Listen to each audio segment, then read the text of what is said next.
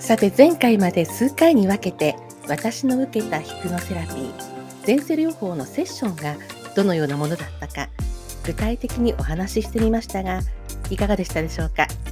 ヒプノセラピーについて少しイメージができましたでしょうか？こんにちは。星読みヒプノセラピストの小川智子です、えー、自分の体験とはいえ少しちょっとハードな話が続いてしまいました。なんといってもテーマが子どもたちへの罪悪感ですからちょっと重めの放送になってしまいました。聞いてくださっている皆さん今回は少し一息ついてゆっくりしていってください。さて今日は前世療法を受けた後私の心がどのように変化したのかという話をするお約束でしたね、えー、セラピー当日は私も心が高揚していましたけれども23日するうちにこうじわじわとこうかすかな静かな変化が起こってくるのが分かりました。皆さんリフレーミングという言葉をご存知でしょうか？フレーム額縁ですね。私たちは昔の出来事を自分で作ったフレームを通して見ています。例えば頑固な思い込みというのはこのフレームがとりわけがっしりして硬く重いものだと想像してください。頑固な思い込み、硬いフレーム。これなかなか変わっていきません。もちろん変わらなくていい、必要のないこともありますけれども、例えば何か変化したい、変わりたい、前に進みたいと思っている時に、あまりにも強いフレームがあると、変わっていけないんですね。でも一方で私たちは自分の心の中を内観し納得することでこのフレームを外して違うフレームに変えることもできるんです。これをリフレーミングと言います。過去の出来事は変わりません。過去の行動、過去に誰かに言われた言葉、過去の経験。それはもちろん変わりませんが、その出来事を見ている今現在の私の中の心の中のフレームそれを変えることができるんです。違う角度から過去の出来事を見たり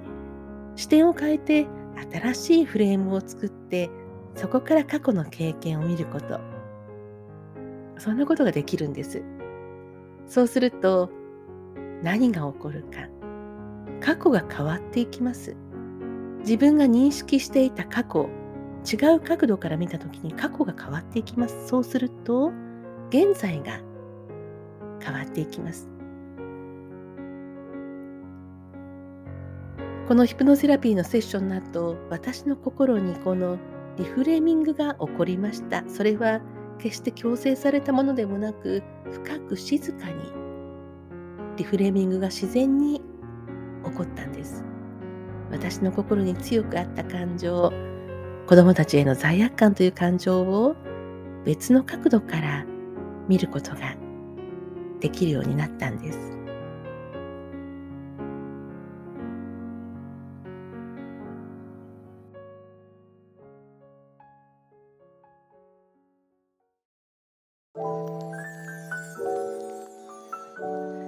はい、いかがでしたでしょうか？えー、今日はセッションの後の効果の一つをお話ししました。リフレーミング。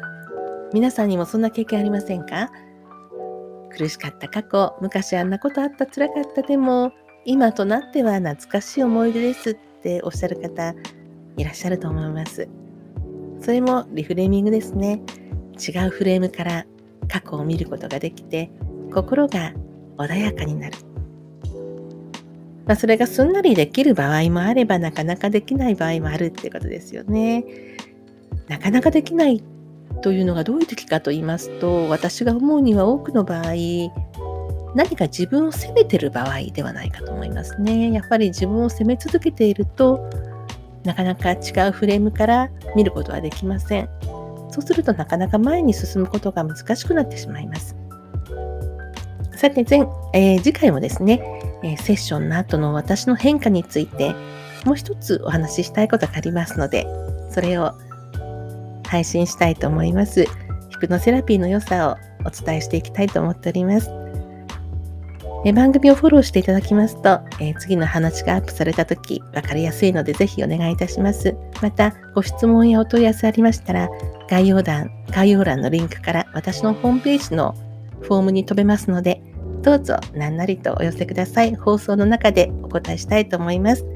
では今日も聞いてくださってありがとうございます。お相手は小川智子でした。また次の放送でお会いしましょう。